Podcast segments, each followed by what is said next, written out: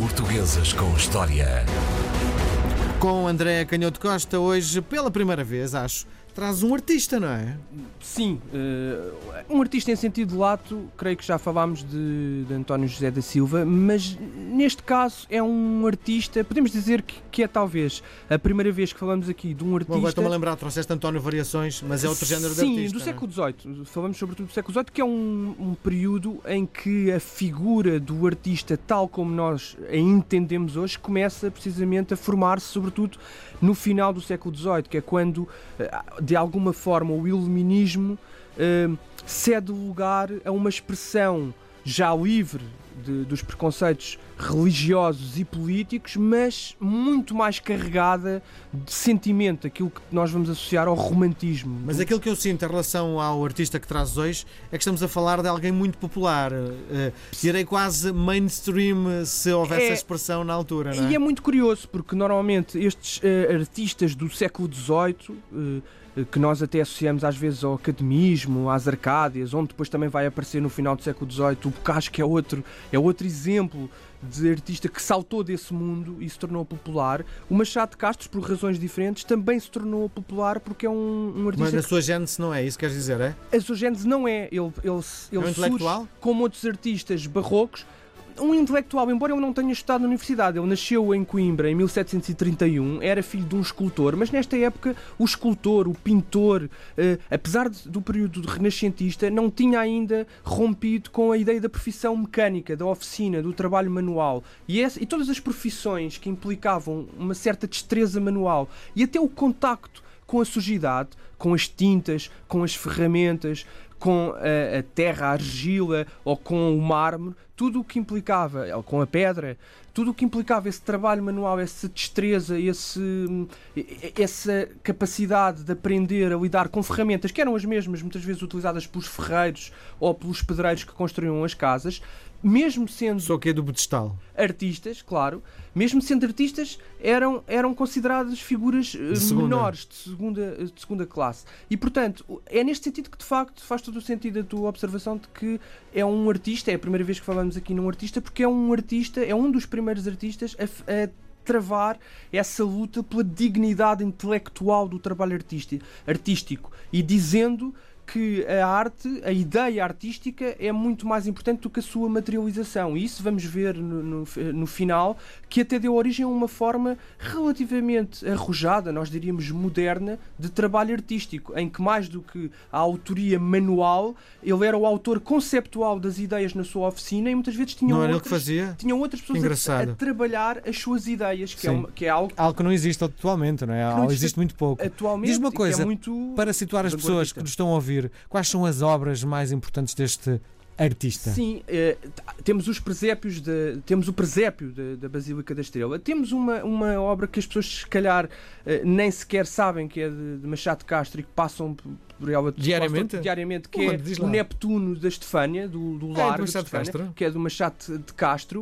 Uh, há uma série de, de, de estátuas também na, nas facha em fachadas de, de, edifícios importantes, como seja a igreja em São Pedro de Alcântara, do, do convento, como no Palácio da Ajuda também, uh, e portanto Uh, e, claro, uh, mais emblemática de todas, a estátua equestre de, de, Dom José no Terreiro do Passo, que tem. É dela? Que sim, que tem uma. Como uma, é que ele sai de Coimbra e vem para curiosa. a capital?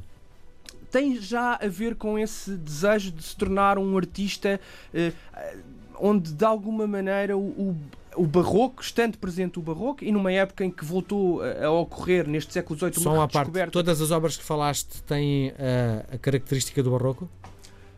Sim. O Neptuno é uma obra barroca? Sim, podemos dizer que sim. Eh, é claro que estas discussões sobre uh, as escolas artísticas, os movimentos, é sempre muito difícil. E não temos tempo, não é? E os especialistas perdem-se em, Voltemos neste, então à primeira neste pergunta. labirinto. E há quem diga que ele nunca foi de facto um neoclássico, embora em termos cronológicos. Neoclássico é que recupera as regras da arte clássica, mais sim. geométrica, mais proporcional, e que ele nunca foi um neoclássico manteve sempre fiel à exuberância barroca, às curvas, à ostentação de, dos corpos, da definição da carne dos corpos, sem qualquer problema em, com a gordura ou com a obesidade hum. ou com a exuberância das barbas, e portanto não há essa recuperação neoclássica da beleza muito austera dos, dos clássicos gregos e romanos. Mas a verdade é que a formação dele é uma formação com os jesuítas, em, ainda em Coimbra, do latim, da gramática, que foi uma, que foi uma, uma, uma formação importante. Quando tu perguntavas se ele era um intelectual. Havia belas dizer, artes na altura, não? Pois não.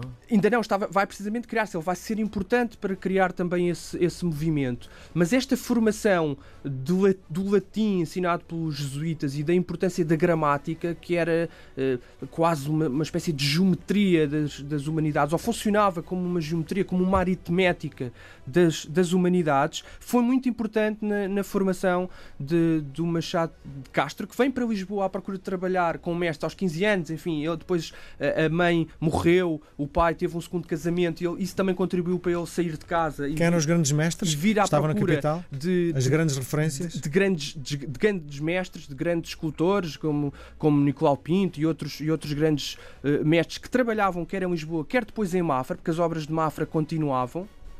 E é nesse centro de Mafra onde é uma história um pouco mal conhecida do grande público, até porque nós temos algo, temos de alguma maneira uma lenda negra sobre o reinado de Dom João V, que em parte é justificada, mas por outro lado há aspectos que são desconhecidos. E a verdade é que o convento de Mafra, que sobretudo depois dessa grande obra-prima de José Saramago, se transformou um pouco no símbolo de quase da ostentação estéril de, de, da riqueza de Dom João V, se transformou eh, ao longo da primeira metade do século XVIII e entrando já na segunda metade do século XVIII de um grande centro de artistas, quer escultores, quer pintores, quer mesmo poetas, que acabavam por se encontrar naquele lugar, porque era onde estavam a trabalhar esses, esses mestres, alguns até vindos do estrangeiro, e portanto Mafra, o que é para nós hoje um pouco inusitado, mas a verdade é que Mafra se transformou num grande centro intelectual. E essa é uma história relativamente mal, mal conhecida do, do final Na do, época? do reinado de Dom agora João. Agora não é tanto, não é? Não, claro,